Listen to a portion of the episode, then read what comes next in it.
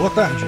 Nesse segmento do Visão Libertária, vamos ao artigo escrito e narrado por Peter Turguniev. A confusão no caucus de Iowa não tem fim. As eleições da máfia americana são realmente engraçadíssimas. Continuo não entendendo como pessoas perdem seu tempo vendo Big Brother Brasil. Veja, se é pra ver um monte de desocupado falando besteira, fazendo intriguinhas idiotas e discutindo em público, coisas totalmente sem sentido, isso tudo numa disputa eliminatória que só um vai chegar no final. Qualquer processo eleitoral de qualquer máfia governamental é tão engraçado quanto Big Brother Brasil. E lembre-se, a sua vida não vai mudar absolutamente nada, seja qual for o resultado de qualquer uma dessas coisas. Para quem não está acompanhando a confusão lá nas Trumpilândia, eles estão iniciando lá o processo de escolha dos candidatos de cada partido.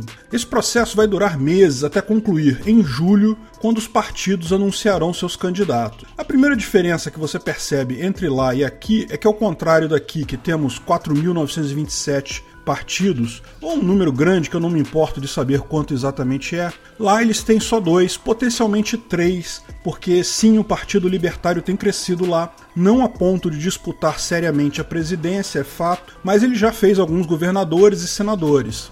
Então, localmente é sim competitivo. E o bacana é que o Partido Libertário de lá encara as eleições exatamente do ponto de vista correto. É um entretenimento sem qualquer significado real. Vermin Supreme tem a sua plataforma em que promete dar um pônei para cada americano se ganhar a eleição. Ele pode ser o mais excêntrico ao se vestir, mas não é o mais radical. Legal de ver os debates dos libertários lá na presidência. Gary Johnson não é libertário de verdade, nem sei o que ele está fazendo no partido. Como assim? Você que não é libertário de verdade? Eu me sinto em casa vendo os debates. Como lá só tem esses dois partidos com chances reais da eleição mafiosa para chefão da máfia, um candidato não tem a opção muito comum por aqui de criar um partido novo que não existe para concorrer na eleição ou alugar uma sigla de aluguel qualquer. Lá ele precisa mesmo disputar dentro de um desses dois partidos grandes pela indicação. E é praticamente uma eleição prévia. De fato, é chamado de forma geral de primária. Ontem expliquei que alguns estados usam o termo caucus, e é exatamente o caso do primeiro estado, Iowa. Como falei no vídeo, a coisa é muito mais complicada. Acho que por motivo de diversão e entretenimento, vale a pena entender a diferença entre primárias e cálculos. Veja, na verdade, cada estado faz de um jeito ligeiramente diferente, tá? Então o que eu vou falar aqui não é exatamente igual em todos os estados. Mas basicamente, uma primária é uma votação padrão, como você conhece. Você vai lá e vota no pré-candidato do seu partido que você mais gosta. Depois da apuração, tem lá uma contagem de votos. Alguns estados têm fórmulas mais complicadas com delegados e coisa e tal, mas tipicamente é isso daí, quem tiver mais voto ganha. O cálculo não, o cálculo é uma coisa mais estranha ainda. Digna de prova de Big Brother mesmo. Eu vou usar uns termos equivalentes aqui no Brasil para ficar mais fácil de vocês entenderem. Não significam exatamente a mesma coisa não, mas é, mas é basicamente isso. Então você tem a sua zona eleitoral que você vota, certo? Então você vai na sua zona eleitoral no dia do cálculo. Se você quiser, você pode se inscrever para falar apoiando o seu candidato, o seu pré-candidato.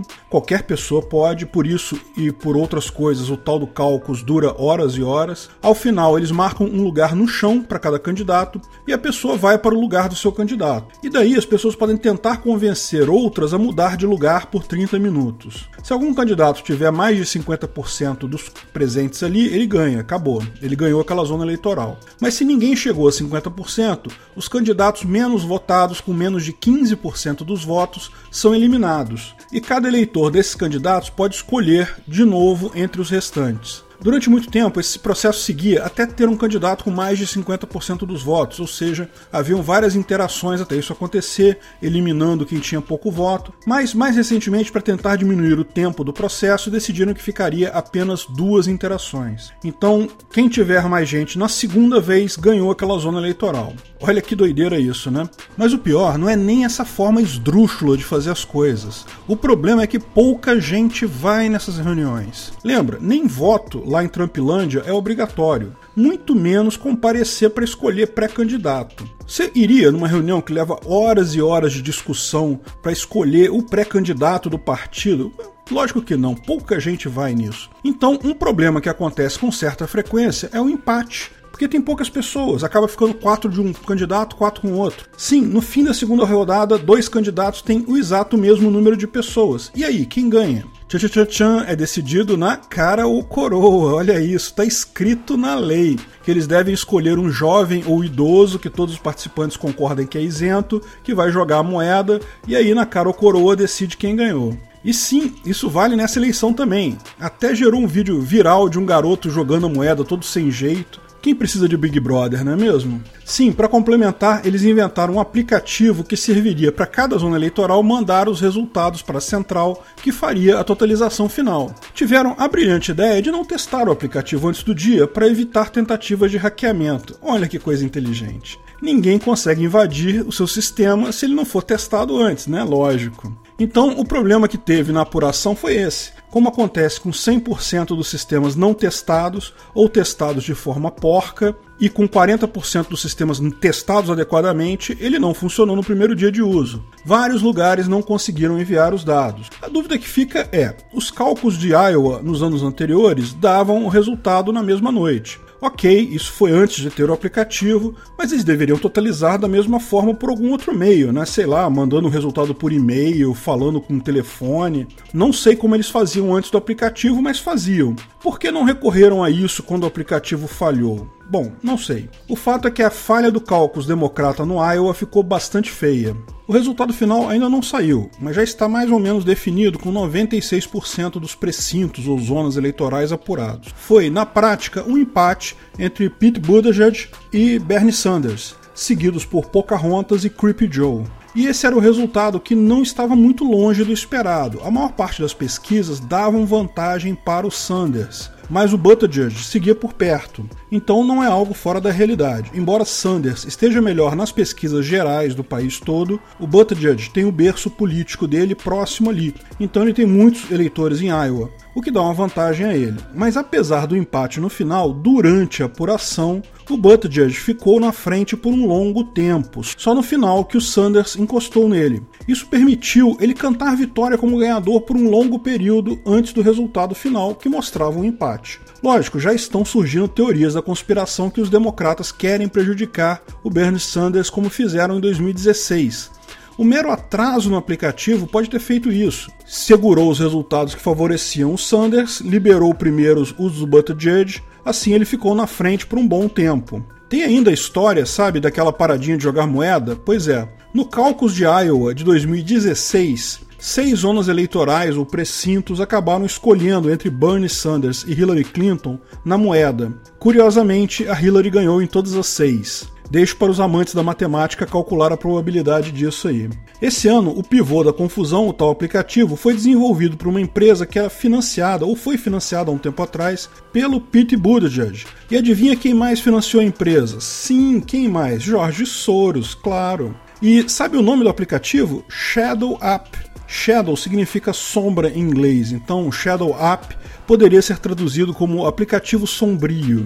Olha, eu não sei quem escolheu esse nome não, mas traga um prêmio de troll do ano para esse cara. O New York Times publicou ainda hoje um artigo apontando que encontrou mais de 100 erros e inconsistências nos dados divulgados. Como é um processo tão maluco, é lógico que erros e inconsistências vão acontecer, até por falha humana. Mas isso não quer dizer que tenha realmente alguma coisa errada intencionalmente, que tenham realmente roubado a votação. Mas sempre fica aquela dúvida, né? Sim, tem gente dizendo que são pessoas ligadas aos Clinton que dirigem a empresa que desenvolveu o aplicativo e que recebeu investimento do Soros. Que mundo pequeno, não é mesmo? Lembra, a Hillary Clinton, em tese, não está competindo dessa vez, mas talvez ela esteja apenas esperando um desastre entre os democratas nas primeiras primárias do ano para avisar: olha, eu vou entrar para salvar o partido, decidi concorrer esse ano. Vamos ver o que vai acontecer. Como explicamos, em termos de número de votos, Iowa é quase desprezível, mas é mais importante por ser justamente a primeira votação. Tem vários casos de pré-candidatos que não eram levados muito a sério, mas depois de uma vitória expressiva em Iowa, isso passou a dar a eles aquele destaque e acabaram ganhando. Aliás, o Pete Buttigieg já aumentou as chances dele na corrida geral só com essa brincadeira. O caso mais famoso de candidato ajudado pela primeira votação é o Obama. Enfim, todo mundo esperava esses resultados, principalmente numa corrida disputada como está sendo a desse ano. E a confusão na apuração e o empate meio que jogou uma água fria já na desacreditada campanha democrata. Eu acho que o Democrata vai ser eliminado no final desse Big Brother Brasil aí, hein? Quando enfrentarem o paredão final com o Homem Laranja Mal. Mas vamos ver, muita brincadeira ainda vai rolar por aí. Ah, por falar no Homem Laranja Mal, o caucus dos republicanos não teve problema, acabou com algum atraso também, mas pequeno. Já saiu o resultado, e de qualquer forma ninguém se importa com cálculos e primárias dos republicanos esse ano, porque todo mundo já sabe que o candidato será o Laranjão. Lembre-se, os estados fazem suas primárias ou cálculos em dias diferentes. A super terça-feira, que será no dia 3 de março desse ano, é o primeiro teste real, quando vários estados fazem primárias, inclusive alguns estados gigantes como Califórnia e Texas. Aliás, sabe por que Iowa é o primeiro de todos? Bem, quando essas datas foram decididas lá nos anos 1950, os responsáveis pelo cálculo do Iowa pediram mais tempo porque eles só tinham um mimeógrafo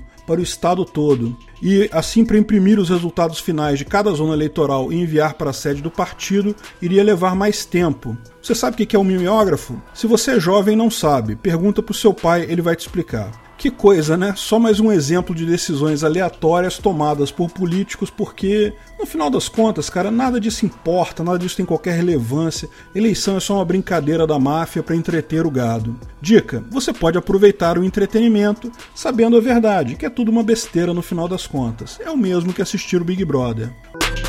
Obrigado pela audiência. Se você gostou do vídeo, não esqueça de curtir e compartilhar. Se inscreva no canal para ser avisado de novos vídeos. Na terça-feira que vem, dia 11, às 19 horas, eu vou fazer uma live pública aqui no canal. Vai ser uma live de uma hora marcada, tá? Impreterivelmente acaba às 20 horas, porque no dia 11 mesmo eu embarco para Acapulco, no México, para participar lá da Anarcapulco mas é só mais tarde naquela noite. Vamos começar falando do livro Artificial Life, do Christopher Langton. Na verdade, esse livro é uma coletânea de estudos sobre o tema, e eu vou falar sobre dois estudos particulares que tem nesse livro. Sim, e ainda não é o Face Review não, tá? É só papo por enquanto. Esse só vai ser depois dos 50k. Espero vocês lá. Até a próxima!